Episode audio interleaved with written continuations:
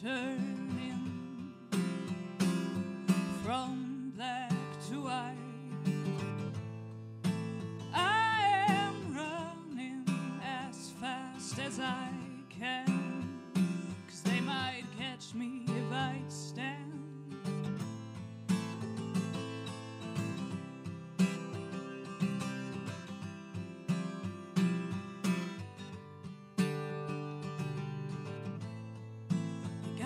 And roses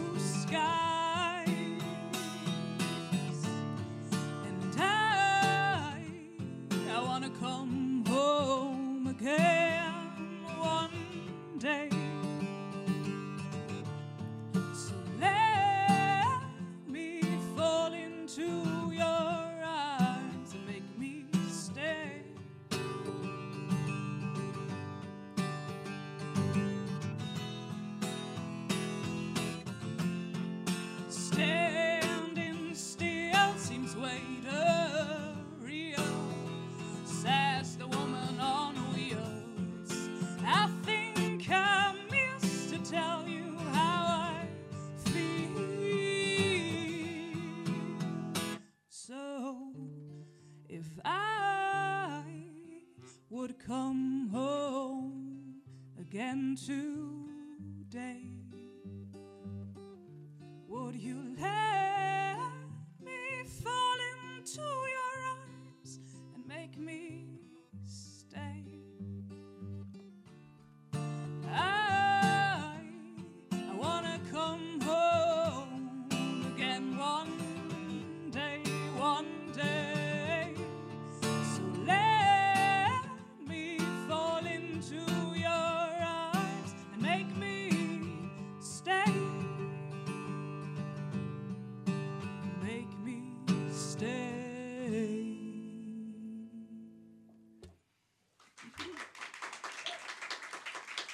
Dankeschön. Hallo, ich bin Greta und ich darf diesen Abend heute eröffnen und freue mich sehr, dass ich gefragt wurde, ob ich die musikalische Rahmung für diese Lesung übernehmen will. Und ja, ich will. ähm, genau, und ich spiele euch ein paar von meinen eigenen Songs heute und hoffe, es gefällt euch.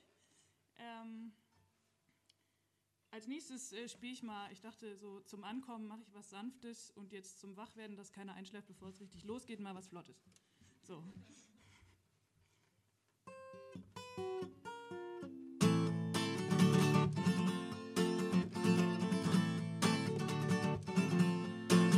Let's get high, let's get loud, let's waste time, let's mess around.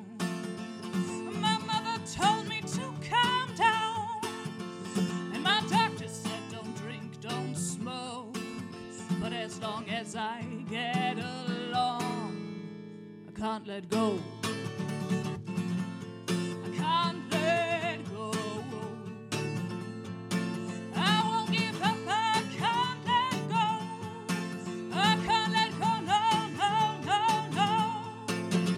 Want the beast to sing a song just for me. I want my freedom and I want a family. I want you, you and you, yes I do. I want a little bit of money and someone who calls me honey. And they say I can't have it all, but I can't let go.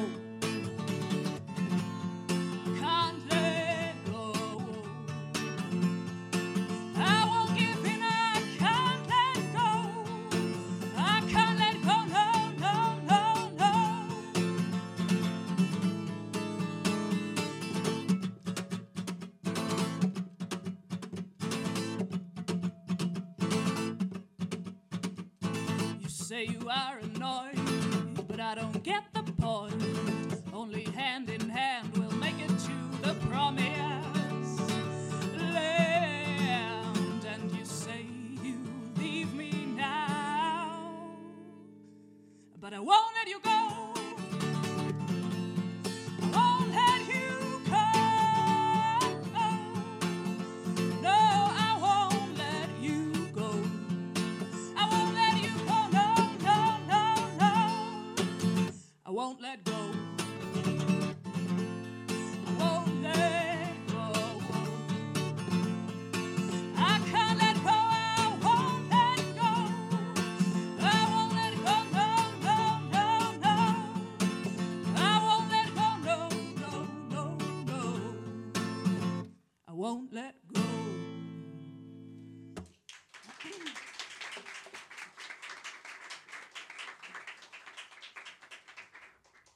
Dankeschön. Ich baue noch kurz das Mikro um und spiele euch noch einen Klaviersong, bevor es zur Lesung geht.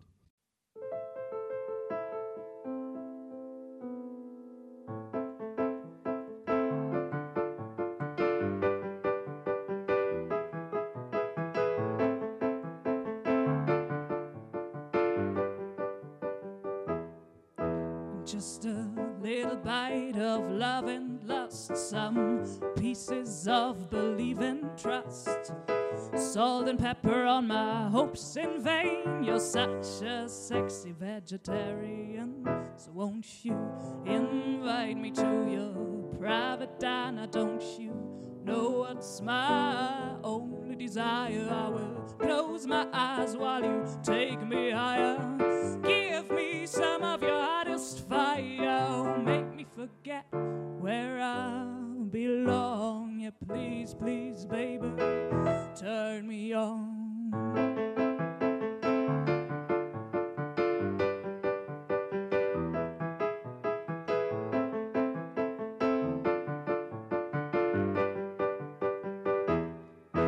Just a short nap in a cozy vat, some barbecue in your nasty flat. Chew and spit, I wanna be like you. My plate was white, you painted black and blue. So won't you invite me to your private diner? Don't you know what's my only desire? I will close my eyes while you take me higher. Give me some of your hottest fire. Oh, make forget where I belong. Yeah, please, please, baby, turn me on.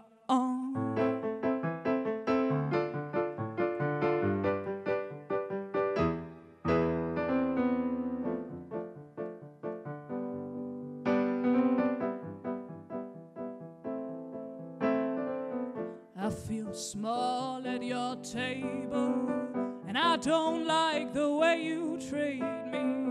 Your food's so spicy that it makes me sweat, but it's that taste that I can't forget. So won't you invite me to your private diner? Don't you know what's my only desire? I will close my eyes while you take me higher. Give me some of your hottest fire.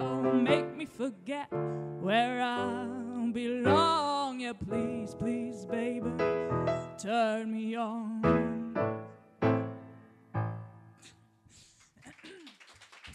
Vielen Dank.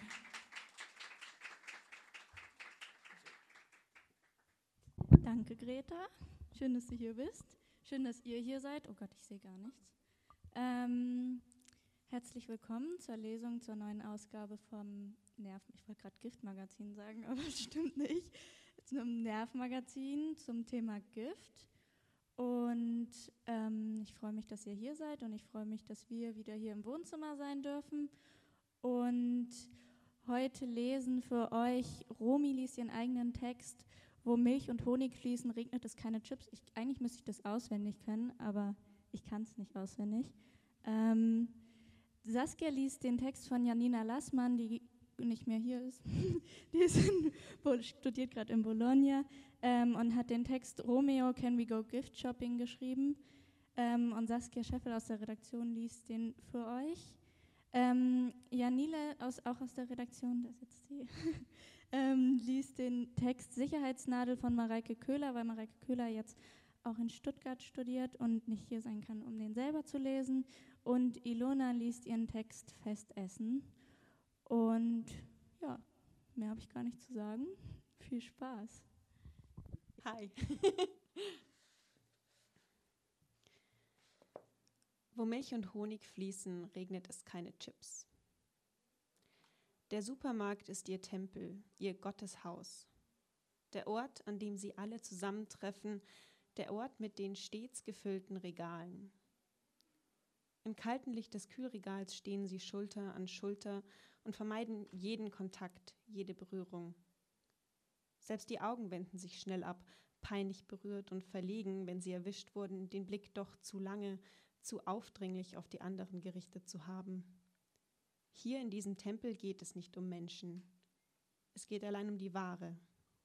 Und die Waren erzählen Geschichten. Die Chipstüte knistert, von der Hand in den Mund. Seht euch das an, verkündet sie groß in die Runde. Das geht doch nicht. Und doch, es geht, ein zweites Mal schiebt sie die Hand in die Tüte, schiebt sie die Hand zum Mund und zerkleinert, zermalt mechanisch die frittierten Kartoffelscheiben knuspernd zwischen den Zähnen. Schakalaka, die Würze Afrikas steht auf der Chipstüte. Der Schriftzug ist hinterlegt mit schwarz-weißen Streifen, denen eines Zebras nachempfunden. Savubona, liest sie von der Rückseite der Tüte vor. Willkommen in Afrika, der Welt der Savanne, des Abenteuers und leckerer Spezialitäten. Chips frisch Schakalaka lädt alle Abenteurer auf eine aufregende Entdeckungsreise ein. So schmeckt die Würze Afrikas, temperamentvoll scharf und sinnlich süß. Auf geht's, Schakalaka! Kleine Brösel der Schakalaka-Chips verteilen sich aus ihrem Mund in der Runde, als sie das letzte Wort schreit.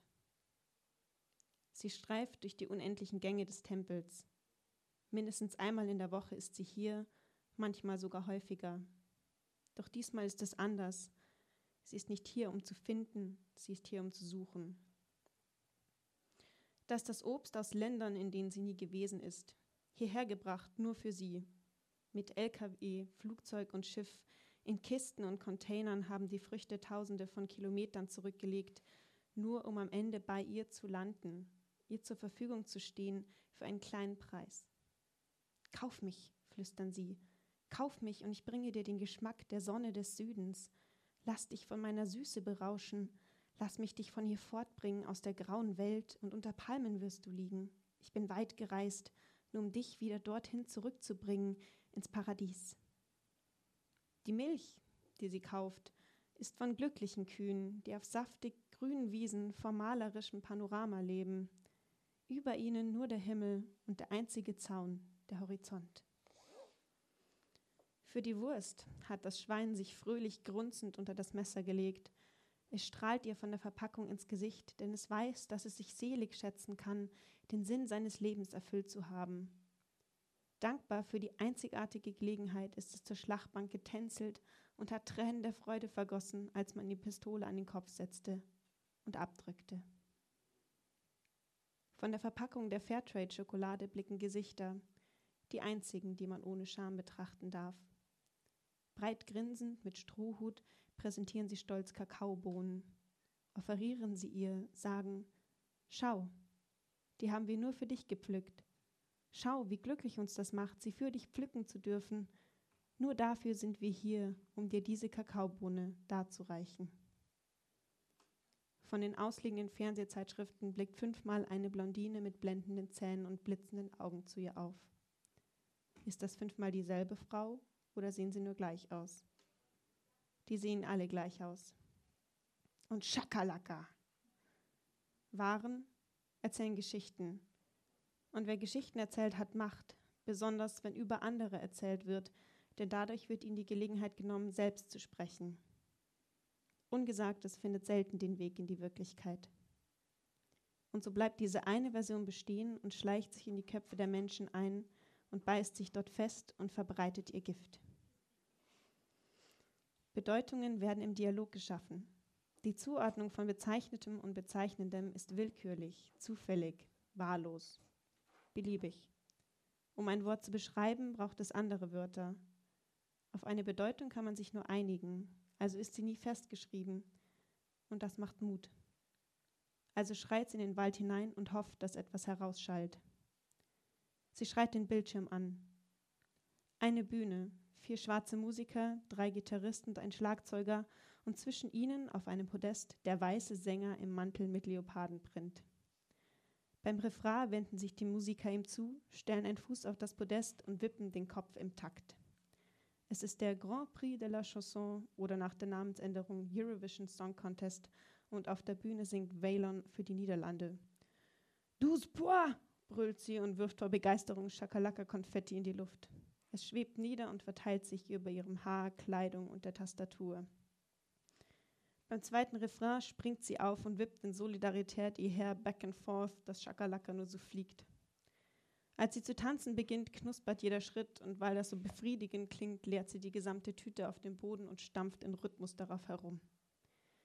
Dann ist das Lied zu Ende und alle Luft entweicht aus ihr. Sie fällt in sich zusammen, sinkt zu Boden, wälzt sich im roten Schakalaka-Staub, bleibt auf dem Rücken liegen, verschränkt die Arme hinter dem Kopf, schaut zur Decke. Perspektivwechsel. Wenn sie spricht, dann immer von einem bestimmten Standpunkt aus und ihr Blick ist von dieser Perspektive bestimmt. Sie ist nicht in der Lage, ihre eigene Identität zu reflektieren und sie gleichzeitig vollständig zu kennen. Wie Teilchen kann man sie nur als Welle beschreiben, da man nicht zur selben Zeit wissen kann, wo sie ist und in welche Richtung sie sich bewegt. Doch muss sie irgendwo positioniert sein, um zu sprechen, selbst wenn sie sich nur positioniert, um diese Position später wieder aufzu aufzugeben, selbst wenn sie es später zurücknehmen will. Sie muss in die Sprache eintreten, um aus ihr herauszukommen. Es geht nicht anders. Das ist das Paradox der Bedeutung. Wer Geschichten erzählt, hat Macht, haucht sie und setzt sich auf. Ihr Körper hat Spuren im Schakalaka-Staub hinterlassen, die wie eine Weltkarte aussehen. Nachdenklich betrachtet sie diese. Dann tippt sie mit dem Zeigefinger auf Länder, Länder, aus denen ihr Geschichten erzählt worden waren. Zu wenige, entfährt es ihr. Mehr Geschichten, mehr. Bedeutung entsteht im Dialog. Eine Annäherung an Wahrheit entsteht im Dialog. Es darf keine Monologe mehr geben, keine einzelnen Geschichten. Einzelne Geschichten sind gefährlich, weil es sie in der Wirklichkeit nicht gibt. Es wird Nacht im Tempel. Die Masse der Verehrenden verschwindet, das Licht geht aus. Und in der Dunkelheit flüstern die Wahren und erzählen. Ihre Worte steigen auf und dringen ein in die Träume der Gläubigen. Willkommen in Afrika, der Welt der Savanne des Abenteuers. So schmeckt Afrika, temperamentvoll, scharf und sinnlich süß, murmeln sie im Schlaf. Und die Worten, Worte finden über die Gedanken ihren Weg zum Handeln. Zeit aufzuwachen. When we reject a single story, when we realize that there's never a single story about any place, we regain a kind of paradise. Chimamanda Ngozi Adichie.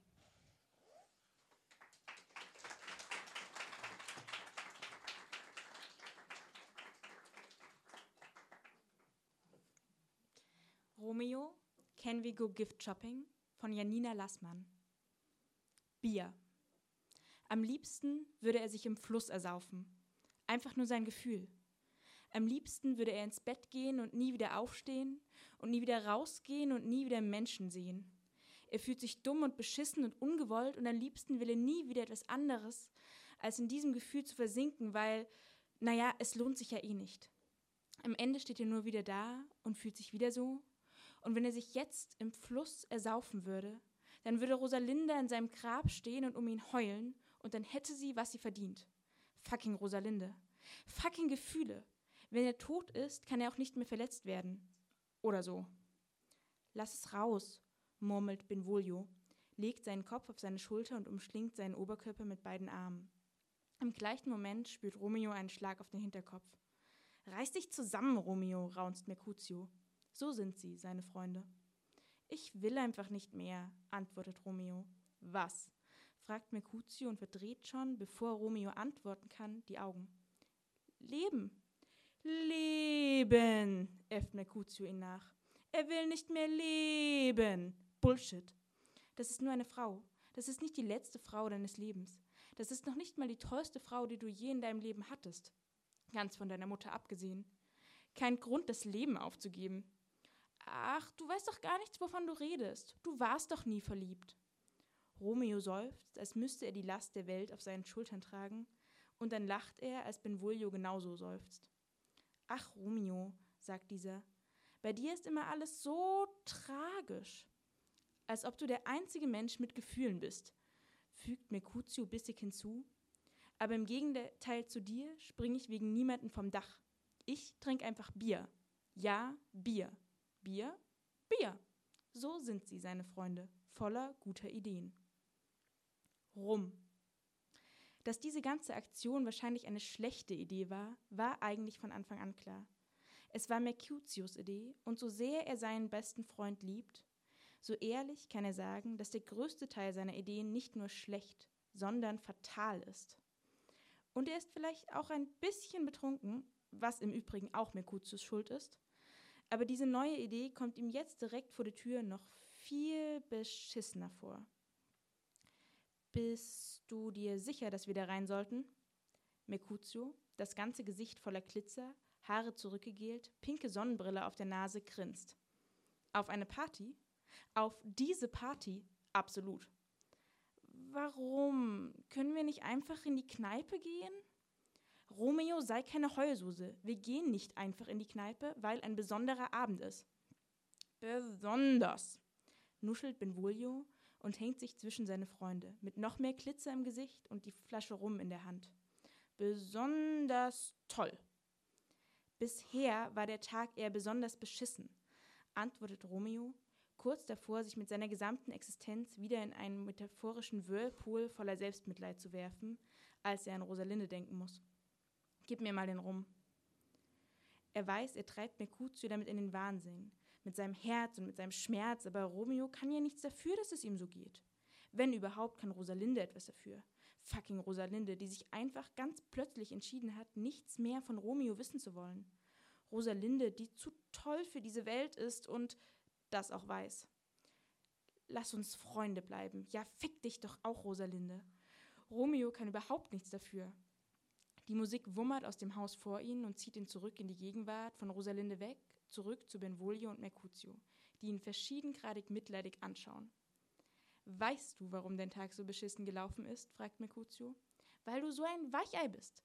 Du checkst nicht, dass es noch tausend andere Frauen gibt, die genau so wie Rosalinde sind. Wenn die nebeneinander stehen würden, würdest du Rosalinde gar nicht mehr erkennen. So ähnlich sind die alle. Basic, sagt die Jugend dazu. Romeo seufzt. Mercutio versteht es einfach nicht. Niemand versteht das. Schau mal, hakt Benvolio ein. Wir gehen jetzt auf diese Party. Tanzen, trinken, mehr tanzen und darüber wirst du Rosalinde völlig vergessen. Das geht hier einfach viel besser als in der Kneipe. Und wenn alles schief geht, Montagu, fügt Mercutio hinzu, dann schnappst du dir halt irgendeinen blöden Capulet und prügelst alles halt raus. Da ist es. Der Grund, warum diese Idee wirklich bescheuert ist. Das Haus, vor dem sie stehen, ist nicht irgendein Haus. Es ist das Capulet-Haus. Deswegen ist diese Party eine blöde Idee. Aber das mit Rosalinde war auch eine blöde Idee und vielleicht macht Minus mal Minus ja Plus. Oder so. Du hast mich überhaupt nicht überzeugt, stellt Romeo klar, schiebt seine Sonnenbrille ins Gesicht und drückt die Tür auf. Rum Cola. Julia hat keine Lust auf diese Party. Das hat sie Tybalt gesagt. Sie hat keine Lust auf irgendwelche Verkupplungsversuche von ihm und keine Lust auf Menschenmassen in ihrem Haus und auf den DJ, der auflegt, hat sie auch keine Lust. Sie hätte es völlig in Ordnung gefunden, wenn sie sich in ihrem Zimmer hätte einschließen können. Aber das ging ja auch nicht. Als Gastgeberin sozusagen muss sie ja schon irgendwo sichtbar sein. Das war jedenfalls Tübals Take on It. Nur, dass Julia absolut kein Mitspracherecht bei der Planung dieser Party hatte. Typisch. Typisch Tübalt. Er glaubt, ihr tut ihr damit auch noch was Gutes. Stress dich nicht, sagt er dann immer. Das Einzige, was du tun musst, ist Spaß haben. Sie müsste also auftauchen auf der Party. Immerhin Getränke an der Bar bekommt sie kostenlos, so als Gastgeberin. Also sichert sie sich gleich eine ganze Flasche Cola aus dem Kühlschrank hinter der Theke. Und eigentlich wollte sie sich damit und mit ihrem Handy in irgendeine Ecke setzen. Aber dann will eine Bekannte mit ihr reden und dann zieht Tybalt sie auf die Tanzfläche. Und dann stellt er ihr auch noch Paris vor, an dem sie, und das hätte sich Tybalt denken können, überhaupt absolut gar kein Interesse hat. Freunde ihres Cousins sind nicht ihr Typ. Das hat sie schon mal ganz generell für sich festgelegt. Erst recht keine Freunde, die ihr Cousin für sie ausgesucht hat. Es müsste sie jetzt endlich unter die Haube kommen. Als könnte sie nicht selbst jemanden kennenlernen. Als sei es schlimm, dass Julia keinen Freund hat. Das ist immer sein Getue. Er als der Mann im Haus müsse das für sie organisieren. Stress dich nicht. Das Einzige, was du tun musst, ist Spaß haben. Aus dem kurzen Gespräch mit Paris entschuldigt sie sich mit der Ausrede, aufs Klo gehen zu wollen und flieht auf die Dachterrasse. Auf Partys ist sie meistens diese Person, die sich irgendwann in den Garten, auf den Balkon, auf die Terrasse stellt und dann stundenlang vor sich hin raucht, weil Rauchen immer eine Ausrede ist, nicht auf dem Dancefloor sein zu müssen. Die Dachterrasse ist fast leer. Nur zwei, drei Menschen, die zusammenstehen und sich Drehzeug zustecken. Und so ein Typ mit dem Rücken zu ihr. Hat mal jemand Feuer? fragt sie ohne Umschweife. Sie will kein Gespräch führen. Der Junge ihr gegenüber dreht sich um. Die Hand schon an der Tasche, als er ihren Blick auffängt. Er ist hübsch. Sehr hübsch. Jungenhaft und charmant, aber irgendwie auch ernsthaft, obwohl er Klitzer im Gesicht hat und mitten in der Nacht eine Sonnenbrille in den Haaren. Sie beobachtet, wie er ein Feuerzeug aus seiner Tasche kramt. Ein bisschen zerstreut. So sieht er aus. Aber irgendwie gefällt es ihr. Als er ihr das Feuerzeug entgegenstreckt, nimmt sie es und entscheidet sich, sich neben ihn zu stellen. Sie kennt ihn nicht. Auf dieser Party ist es ein kleiner Segen. Danke, murmelt sie und zündet sich die Zigarette an. Manchmal brauche ich eine Pause von dem allen, sagt sie in die nervöse Stille dreht das Gesicht zu ihm und lächelt.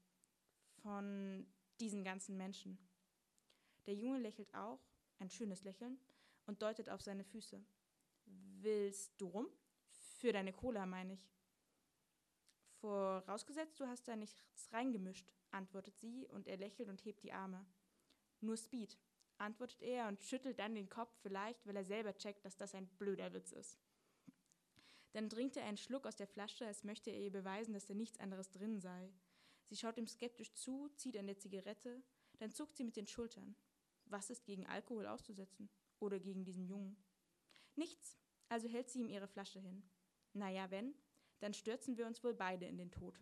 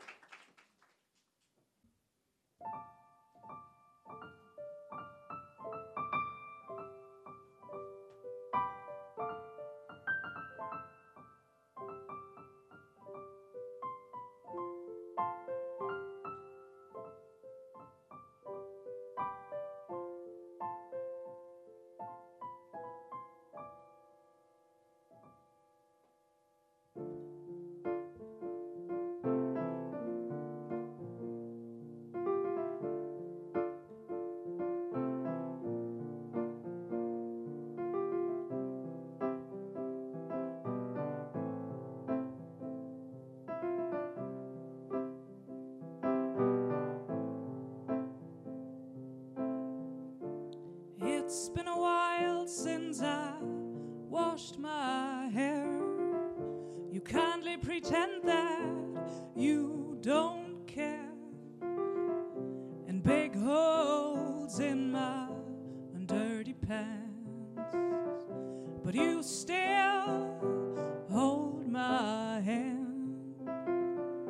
And when my world seems way too cold, I know a place where I can always go.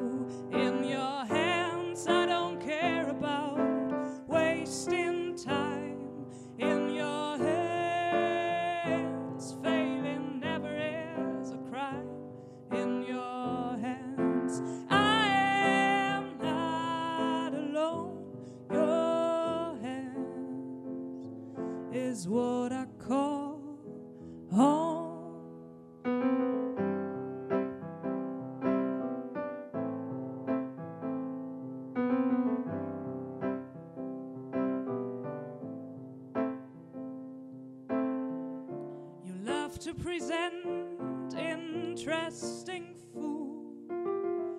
I kindly pretend that it's always good.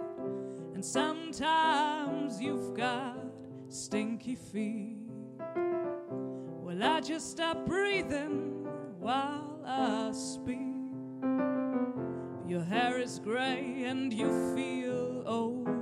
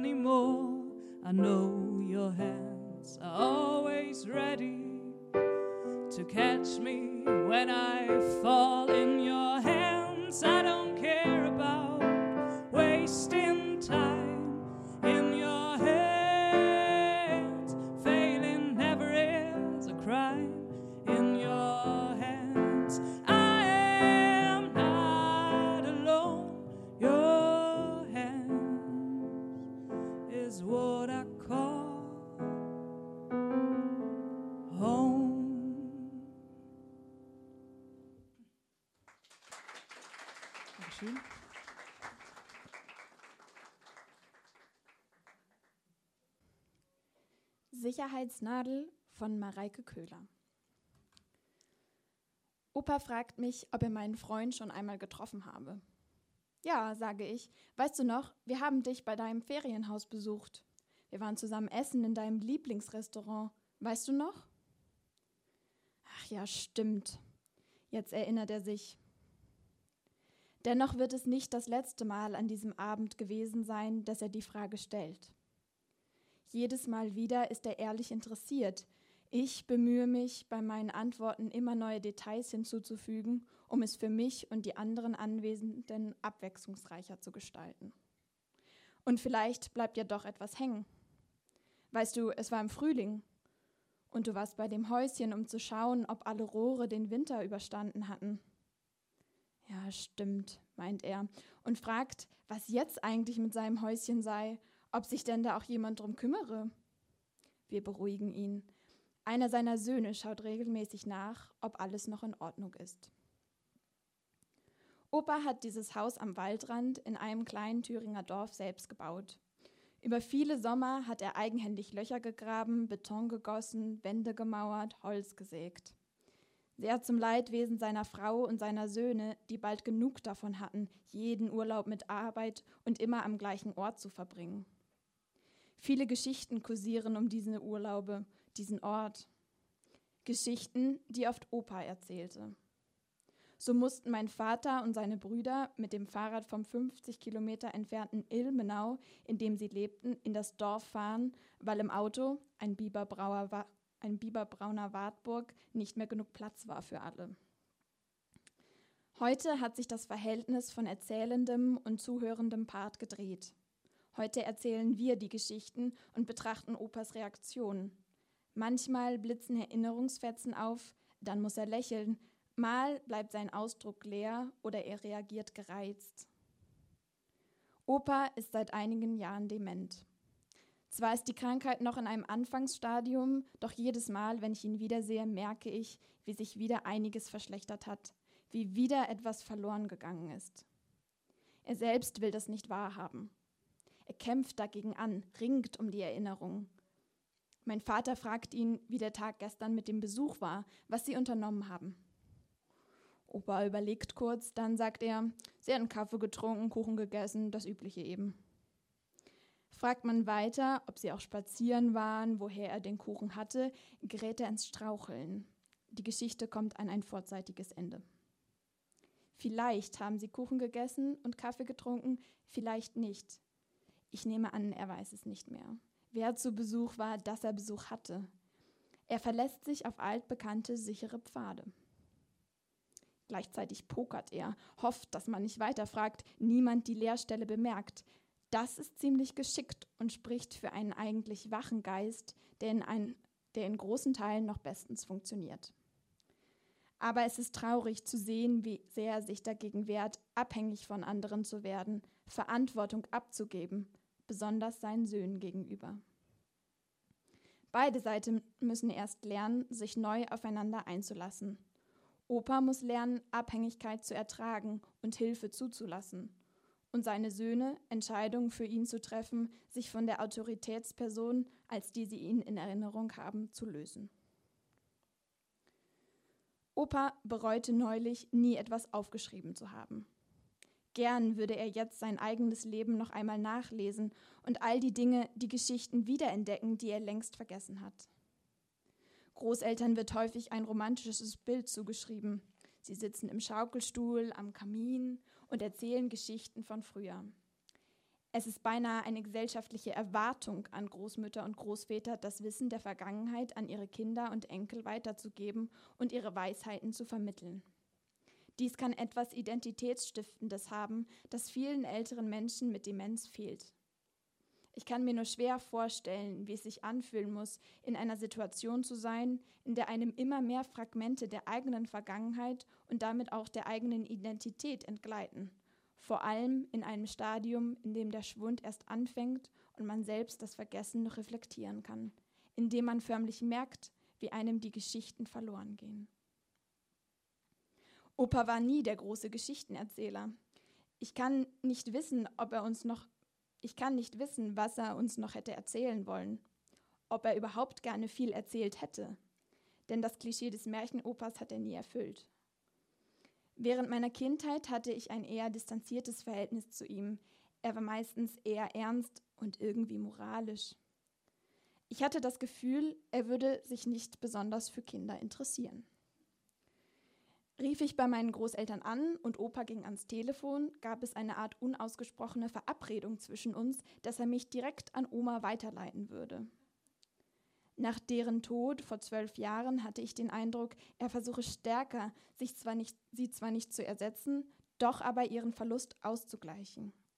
Wirklich eng wurde unsere Beziehung jedoch bis heute nicht. Ich erinnere mich aber an einige Abende, an denen er doch sehr eindrücklich erzählte. Meist saßen wir, seine Enkel, bei Familienfesten dann um einen großen ovalen Tisch, er immer auf seinem Stammplatz am Tischende bei der Tür. Wir löffelten einen Nachtisch und er begann dann zu erzählen. Ich erinnere mich daran, dass es oft Witze oder lustige Geschichten waren, auch wenn ich mir keine Einzelheiten gemerkt habe. Manchmal aber waren es auch persönliche Erlebnisse aus seiner eigenen Kindheit oder dem frühen Erwachsenenalter. Mal ging es um den Bau seines Häuschens. Von einer Erzählung habe ich mir aber ein bisschen etwas gemerkt. Wohl, weil es seine Lieblingsgeschichte war, die er besonders häufig anbrachte, seine erste Begegnung mit Oma. Er traf sie, die Krankenschwester, bei einem Erste-Hilfe-Kurs im Krankenhaus. Eine Sicherheitsnadel spielte eine Rolle. Die Einzelheiten sind mir entfallen. Ich zögere, ihn danach zu fragen. Diese Geschichte könnte, wenn er sich daran erinnert, der Schlüssel zu anderen Geschichten sein. Oder aber, sollte er sich nicht erinnern, das Zeichen dafür, dass nicht mehr viel geblieben ist. Weißt du noch, Opa, wie du Oma kennengelernt hast? Er zögert. Er wisse das jetzt auch nicht mehr so genau, da müsse er jetzt länger drüber nachdenken. Mein Vater muss nachhelfen. Dass sie Opa aufgefallen sei und dass sie ihm zugezwinkert habe und er sich daraufhin dazu aufraffte, sie nach einer Sicherheitsnadel zu fragen, obwohl er eigentlich gar keine benötigte, nur um mit ihr ins Gespräch zu kommen und ihren Namen zu erfahren. Jetzt muss Opa grinsen. Ja, stimmt, so war das. Und dann habe sie gar keine Sicherheitsnadel gehabt und ihn an jemand anderen verwiesen. Und dann habe sich später herausgestellt, dass sie ihn auch gar nicht angezwinkert habe, sondern nur aus Eitelkeit ihre Brille nicht aufgezogen hatte, sodass ihre Kurzsichtigkeit sie blinzeln ließ. Ach ja, meint er, wenn sie jetzt hier sein könnte, sie würde die Geschichte bestimmt noch mal ganz anders erzählen. Und damit hat er vermutlich recht. Das Schöne an solchen Geschichten ist ja gerade, dass sie nicht starr sind, sondern sich immer wieder verändern können, wenn neue Details hinzukommen oder andere wegfallen. Die besten Geschichten sind selten die, die das Leben schreibt, sondern die, die man daraus macht. Das heißt auch, dass jede Geschichte immer etwas von der Person annimmt, die sie erzählt. Aber so wie Menschen ihre Geschichten schreiben, so formen umgekehrt auch die Geschichten diejenigen, die sie erzählen. Opa wird neue Geschichten finden, die ihm helfen, seine Identität immer wieder aufs Neue zusammenzuweben, neue Häuschen zu bauen. Und wir werden zuhören, ihm die alten Sachen neu erzählen, mal eine Wand einziehen, mal eine Sicherheitsnadel einfäden, manchmal die Brille vergessen.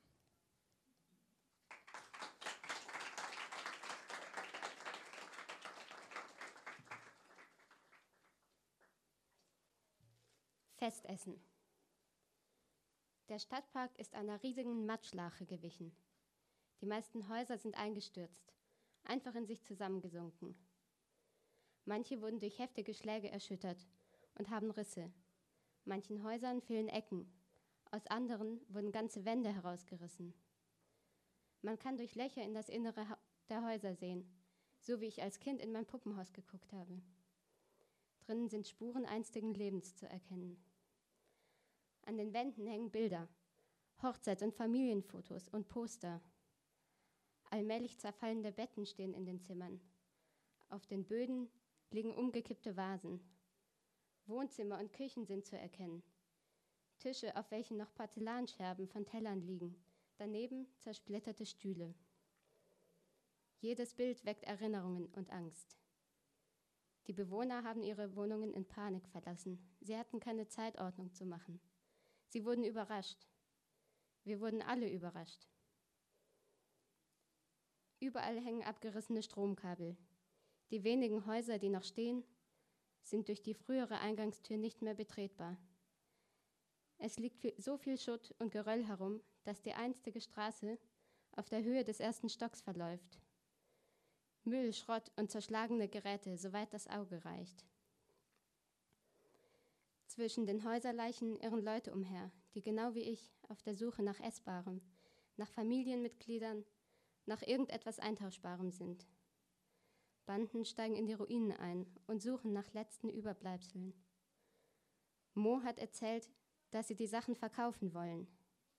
Ich frage mich aber, wer die Sachen kaufen will, wer die Sachen überhaupt kaufen kann. Wir zumindest haben keinen Platz. Ich bin wieder bei Mama und Papa eingezogen und Lotta mit ihren drei Kindern und Mo wohnen auch bei uns. Wir leben in einer Blechhütte. Abends rollen wir einen Teppich aus, auf dem wir eng aneinander gedrängt schlafen. Familie Schneider in der Hütte neben uns wohnt zu zwölf. Wo soll da noch Platz für einen Tisch, Küchengeräte, für einen Fernseher oder Bücher sein? Wer braucht überhaupt noch elektronische Geräte? Es gibt ja keinen Strom mehr. Es gibt nur noch Tauschgeschäfte. Alles, was wir aus unserem Haus retten konnten, haben wir schon eingetauscht. Die Leute, die Essen hatten, waren im Vorteil. Einmal musste ich meine Lieblingsohrringe für fünf Möhren hergeben. Wir haben sogar Lottas und Moos Eheringe gegen einen Sack Kartoffeln eintauschen müssen. Aber jetzt haben wir nichts mehr, bis auf unsere Hütte und das, was wir am Körper tragen. Überall streunen Tiere herum. Menschen essen Katzen und Hunde. Einfach alles, was wir finden können. Gestern gab es bei uns eine Ratte und ein paar Heuschrecken zum Abendessen. Bald gibt es kein Holz mehr zum Feuer machen. Deshalb versuchen wir die Knochen der Tiere zu trocknen, um mit ihnen ein Feuer zum Kochen zu haben. Immerhin hat es die letzte Woche viel geregnet. Wir haben alle Behälter gefüllt, die wir finden konnten. Aber die Hitze, die seit gestern so erbarmungslos auf uns runterbrennt, versenkt alles und das meiste Wasser verdunstet. Letztens bin ich den ganzen Tag nach Heumühlen gewandert. Dort wohnen einige Leute, die es nicht so hart getroffen hat. Die meisten konnten in ihre Häuser zurückkehren. Zwar haben viele der Häuser eingeschlagene Fenster, aufgerissene Wände oder keine Türen mehr, aber sie sind noch bewohnbar. Um die eigenen vier Wände wiederherzustellen, haben die Leute Tücher aufgehängt. Vor einem Haus fand ich einen weißen Karton. Neugierig warf ich einen Blick hinein und entdeckte darin einen mittelgroßen Hund. Er war schon tot, aber er war noch ein bisschen warm. Zwei Kinder lugten hinter einem Vorhang hervor. Sie sahen mich erschrocken an und das machte mich wütend. Sie wussten doch, was passiert war. Nur weil sie zufällig Glück hatten und in ihr warmes Zuhause zurückkehren, in ihren eigenen Betten schlafen konnten, ja, vielleicht sogar ein eigenes Zimmer hatten, hatten sie keinen Grund dazu, mich anzuschauen, als wäre irgendwas an mir abstoßend. Ich musste an Lotta denken, die dringend wieder was Richtiges zu essen brauchte, damit sie den kleinen Louis weiterstillen konnte. Ich beschloss, den Karton samt seinem Inhalt mitzunehmen. Die Leute hier hatten ihn wohl nicht nötig. Wie ich mich auf den Heimweg machte, malte ich mir aus, wie sehr sich alle über das Festessen freuen würden. Während das Feuer herunterbrennen und zu heißer Glut werden würde, würde ich den Hund zubereiten. Einen Teil würde ich zum Trocknen in die Sonne legen, damit wir Vorrat für die nächste Woche hätten. Auf halbem Weg nach Hause holte mich eine Frau auf einem Fahrrad ein. Sie bat mich stehen zu bleiben und versuchte mir den Karton aus der Hand zu nehmen. Entschuldigen Sie bitte, aber Sie sollten diesen Hund wirklich nicht essen. Verständnislos blickte ich sie an. Meine Jungs haben erzählt, dass sie beobachten konnten, wie sie den Karton mitgenommen haben, sagte sie in mitleiderfülltem Tonfall. Sie müssen nämlich wissen, es ist nicht so, dass ich Ihnen nichts zu essen gönne. Ich bin Tierärztin und konnte einige Medikamente retten. Wissen Sie, es ist sehr wichtig, dass wir uns um die Tiere kümmern, auch wenn das in Anbetracht der momentanen Situation absurd erscheint. Ich habe es mir zur Aufgabe gemacht, kranke Tiere gesund zu pflegen. Wenn wir die Tiere vernachlässigen, könnten sie viele Krankheiten auf uns Menschen übertragen und eine Epidemie auslösen. Dieser Hund war krank. Ich habe ihn in eine Vollnarkose versetzt, damit er mich nicht beißt, wenn ich ihn einschläfe. Ich lockerte meinen Griff, sie nahm den Karton und stellte ihn auf den Boden ab. Und dann werfen Sie ihn einfach auf die Straße, platzte es aus mir heraus. Sie haben doch meine Kinder gesehen. Ich kann keine Tiere in meinem Haus lagern und auf ihre Verwesung warten. Mein Mann wollte den Hund in den Wald bringen und ihn dort vergraben, aber sie kamen ihm zuvor. Sie fächelte sich mit ihren Händen Luft zu, ihr Gesicht war rot und verschwitzt. Sie musste richtig schnell gefahren sein. Auch wenn sich alles in mir dagegen sträubte, fand ich die Frau sympathisch. Was hatte sie, dass sie so schick aussah? Eigentlich war sie nicht besser als ich gekleidet. Trotzdem gab es irgendwas an ihr, das sie elegant wirken ließ. Sie hatte etwas Herzliches, ein bezauberndes Lächeln. Sie roch nach einer Mischung von Kräutern und Blumen, der Geruch war abstoßend, machte mich gleichzeitig neugierig, so dass ich nicht aufhören konnte, ihren Duft einzusaugen. Jedenfalls ist es wichtig, dass Sie den Hund auf gar keinen Fall essen. Kaliumchlorid führt unweigerlich zum Herzstillstand. Es ist sehr stark und die Menge, die ich dem Hund injiziert habe, würde reichen, um eine Großfamilie zu vergiften. Sie nahm meine Hand und zog mich an den Wegesrand. Sie deutete auf eine Pflanze. Herbstzeitlose. Verwechseln Sie sie nicht mit Bärlauch. Sie hat ähnliche Giftstoffe wie Arsen. Bereits die kleinste Menge ist tödlich. Die Frau kniete sich hin und begann mit bloßen Händen eine Grube zu graben. Ich hockte mich daneben und half ihr. Wir legten den Karton samt Hund in die Grube, schütteten Erde darüber und die Frau legte ein kleines Kreuz aus Holz darauf. Zum Abschied umarmte sie mich und wir gingen jeweils nach Hause. Abends saßen meine Familie und ich draußen, jeder mit einer Schüssel Wasser. Wir hatten für heute nichts Essbares gefunden.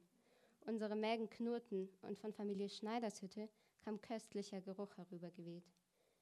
Sie hatten es geschafft, einen Vorrat anzulegen. Es wäre taktlos zu fragen, ob sie uns was abgeben könnten. Wir würden es nicht zurückgeben können. Ich erzählte von meinem Tag und wie sehr ich mich darauf gefreut hatte, ihnen den Hund zu bringen, wie bitter die Enttäuschung war und von der seltsam schönen Begegnung mit der Tierärztin. Mo wollte alles ganz genau wissen. Mo will immer alles wissen, und weil er so aufmerksam zuhörte, erzählte ich ihm jede Einzelheit. Wir gingen früh schlafen, das taten wir immer, wenn wir hungrig waren. Es war die beste Methode, das immer größer werdende Loch im Bauch zu verdrängen. Aber ich konnte nicht schlafen. Mein Magen knurrte und brannte vor Schmerz. Es fühlte sich an, als würde er sich selbst verdauen. Außerdem gingen mir die Ereignisse des Tages nicht aus dem Kopf. Ich hörte Papa schnarchen. Eines der Kinder wimmerte im Schlaf und die anderen atmeten regelmäßig. Ich war hundemüde und fast eingeschlafen, als ich eine Bewegung bemerkte. Jemand erhob sich. Es war Mo.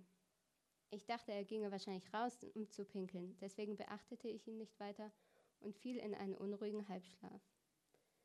Irgendwann schreckte ich hoch. Mo war nicht zurückgekommen. Ich setzte mich auf, um mich zu vergewissern, dass er wirklich nicht hereingekommen war und ich es nicht bemerkt hatte. Leise stand ich auf und trat vor die Tür. Ich ging einmal um unsere kleine schräge Hütte. Kein Mo weit und breit. Zwar wunderte ich mich, machte mir jedoch keine Sorgen. Mo war einer von den Typen, die immer wissen, was zu tun ist. Ihm würde nie etwas zustoßen. Nach einer gefühlten Ewigkeit ging ich wieder rein und legte mich hin. Als ich erwachte, waren alle schon aufgestanden. Es musste so um die Mittagszeit sein, und ich war verwundert, dass mich niemand geweckt hatte. Die letzten Tage waren wir so verzweifelt auf der Suche nach Essen gewesen, dass wir bei Sonnenaufgang aufgebrochen waren, um die eine Beere oder das eine Ei, das aus dem Nest gefallen war, zu finden, von ständiger Angst begleitet, dass jemand es vor uns finden könnte. Lotta saß mit ihren Kindern vor der Hütte und Mo lief unruhig auf und ab. Ich bildete mir ein, dass die Schatten unter seinen Augen dunkler geworden waren. Seine Arme waren voller kleiner Schrammen. Wo war er in der Nacht gewesen? Familie Schneider grillte schon wieder, während wir vor unserer Hütte saßen und den zweiten Tag in Folge nichts gegessen hatten. Die Stimmung war schlecht. Wir versuchten uns nicht zu streiten, deshalb schwiegen wir. Irgendwann versprach Mo uns, dass wir morgen etwas zu essen bekämen und ging schlafen. Verwundert darüber, wie er uns ein derartiges Versprechen geben konnte, folgten wir ihm nach und nach ins Innere. Nach kurzem Durchatmen war ich eingeschlafen. Meine Träume waren wirr. Ich weiß nicht mehr, was ich träumte, aber ich erinnere mich an panische Stimmen, an Husten und Keuchen. Morgens hatte ich das Gefühl, nicht geschlafen zu haben, war nachdenklich und erschöpft. Die Nacht hing mir nach. Gequält stand ich auf und tapste auf Zehenspitzen an den anderen vorbei. Der Geruch von Essen, der schon wieder von Schneiders herüberwehte, war mir unerträglich. Ich glaube nicht, dass sie viel aßen, aber sie aßen jeden Tag. Wie ich unsere Hütte verließ, sah ich, dass es nicht Familie Schneider war, die Essen zubereitete, sondern Mo. Er stand an unserer Feuerstelle und fächerte mit einer weißen Pappe in die Glut. Aus der Schneiderhütte kam kein Laut. Sie waren nirgends zu sehen.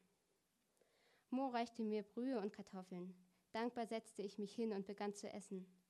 Langsam breitete sich eine zarte Wärme in meinem Magen aus, und zum ersten Mal seit Tagen konnte ich mich entspannen.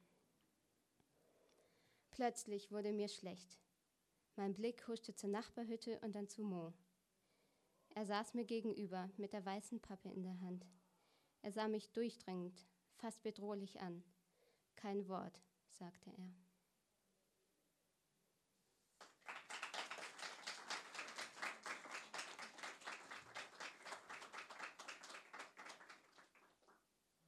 So, oh, hallo. Ähm, das war schon der letzte Text. Und ich möchte mich bei allen bedanken, die gelesen haben und bei allen bedanken, die, die, die das Magazin mitgestaltet haben. Vor allem bei Laura. Hä, wo bist du, Laura? Äh, die am Ende noch richtig viele Fehler rausgehauen hat.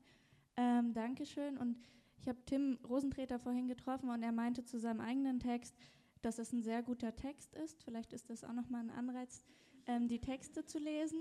Und ihr findet ihn bestimmt später an der Bar und dann könnt ihr mit ihm darüber reden, ähm, wie ihr den Text findet. Oder ihm auch nochmal sagen, dass ihr den Text gut findet. Und ähm, es ging ja, Greta spielt gleich noch was für euch, aber es ging ja jetzt auch ratzfatz. Ich habe so eine Uhr, kennt ihr das, wenn man so aufs Handgelenk guckt und ähm, eigentlich keine Uhr um hat und ich habe so eine Uhr um, wo aber keine Zahlen drauf sind, deshalb kann ich sie eigentlich nicht lesen, aber ich kann trotzdem da so raufgucken und es ging ja jetzt ganz ratzfatz. Und während wir trinken, können wir uns ja überlegen, äh, das nächste Thema ist Körper. Und wir bis zum 6. Januar darf man Beiträge, also alles Texte, äh, Bilder, Illustrationen einreichen. Und ähm, können wir uns ja schon, können wir ja schon mal so brainstormen, was wir ähm, da so zusammenkriegen für das nächste Magazin. Und ich bedanke mich bei allen und wir sehen uns dann später an der Bar.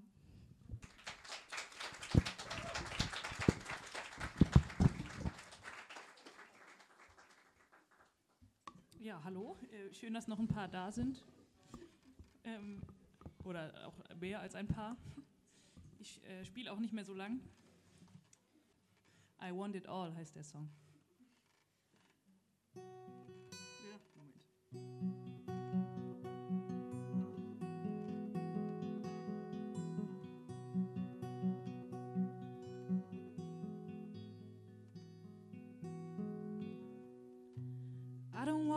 The night to end. I don't want to pretend. I don't want to be the clown. But I burn gravity down. I don't want flowers beside my bed. Cause I don't wanna decide between yellow and red. I don't want to waste my life. But I'm cutting my luck with a dirty old knife. And in my darkest days. In my darkest days, I'm still calling out your name.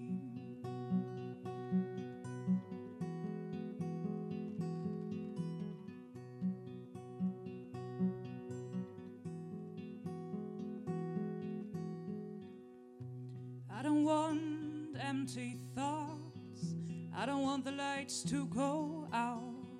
I don't want to appear dumb, but I end up drunk.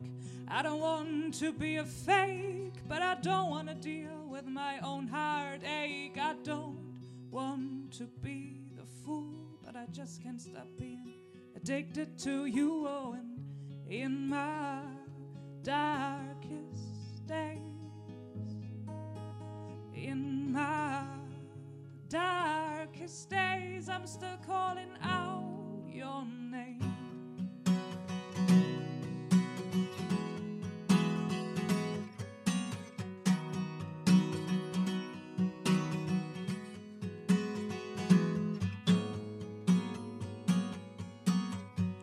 I don't want to be ashamed, but I just can't find anyone else to blame. I didn't want you to go away, but I was too shy to ask you to stay. I never wanted to carry a gun, but in unarmed hands has the hurting begun. I don't want to give up on you, but what else am I supposed to do? I just want to fall asleep, but the walls begin to weep. Oh, and in my darkest days, in my darkest days, I'm still calling out your name. Mm -hmm.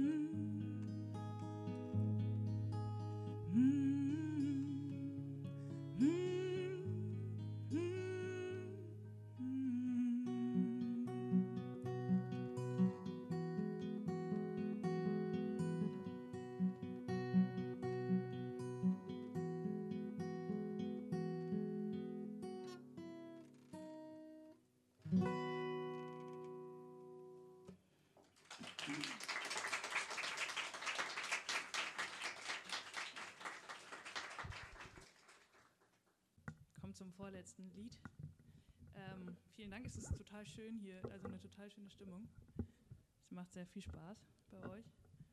Ähm, danke, dass ich hier spielen darf. Nochmal an die Leute vom Nerv. Ähm, genau. Und ich spiele jetzt einfach noch zwei Lieder. Und ähm, was jetzt kommt, ist schon wieder ein bisschen bescheuert, aber egal, wird schon gut gehen. Ist nämlich eine Live-Premiere und das Lied ist noch recht neu. Ähm, es heißt Favorite Blues.